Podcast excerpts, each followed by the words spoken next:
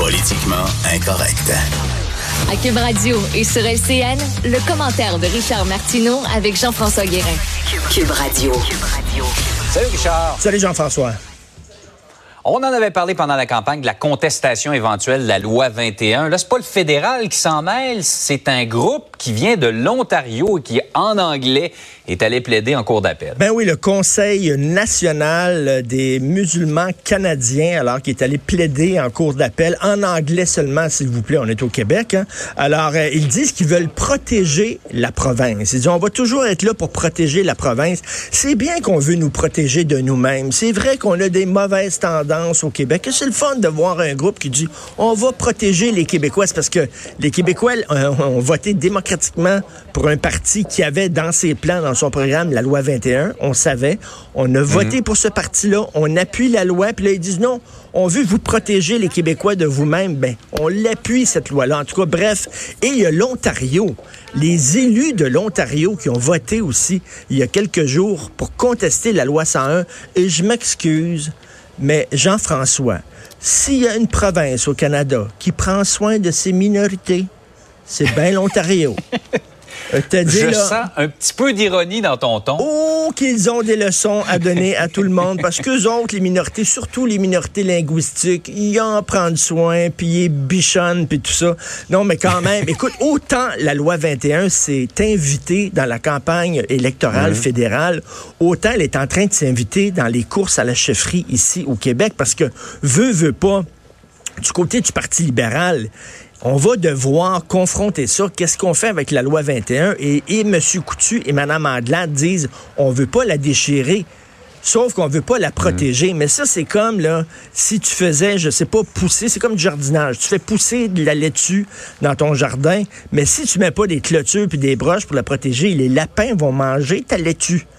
Fait que c'est ça que les autres ils disent. on touchera pas à la loi 21, on va pas la protéger, mais elle va mourir de sa belle mort. Donc, écoute, on va continuer encore au cours des prochains jours, des prochaines semaines, au cours à la chefferie, tout ça. On va continuer à parler de la loi 21. On pensait qu'on pouvait tourner la page, penser à autre chose.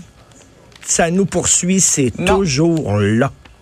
Ce serait toujours là. Ouais, ça va, ça va euh, durer un bon bout de temps devant les Tout à fait. tribunaux. Par ailleurs, les euh, nouvelles maisons des aînés, ça semble le concept. Je pense qu'il y a personne qui est contre. C'est magnifique. Mais toi, tu te poses des questions ce matin. C'est super beau. Premièrement, là, écoute, on a tous vu ça, on dit Wow, écoute, moi, je veux mettre mon nom tout de suite. là. Je veux réserver là, tout de suite. Cet après-midi, je mets mon nom, j'en veux une. là, Puis je m'approche de ça, moi, là. là.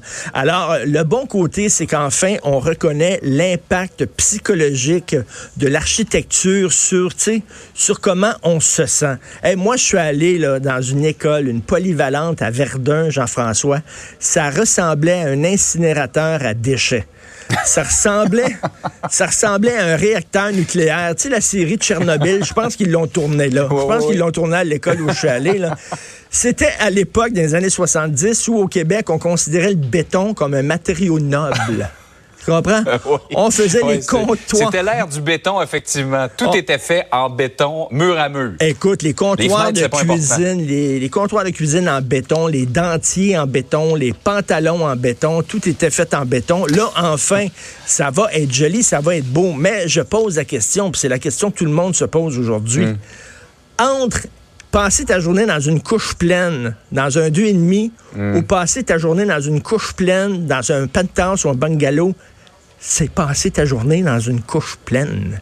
Veux, veux pas. Puis si tu manges de la chenoute dans un demi-sous-sol et man- manger de la chenoute dans un condo, c'est manger de la chenoute. Donc, la question qu'on se pose, c'est que c'est bien beau, c'est bien joli, mais s'il manque de préposés, si les préposés sont brûlés, pressés comme des citrons, ils n'ont pas le Ouais. temps de te donner un bain et tout ça, est-ce qu'on vraiment, on change Ou les choses?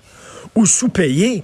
Donc, tu sais, euh, on fait, c'est un peu du cosmétique. là. Ça va être vraiment joli. Mm. Mais peut-on s'attaquer au véritable problème, c'est-à-dire, bon, les soins directs aux gens qui vont vivre là dans les CHSLD.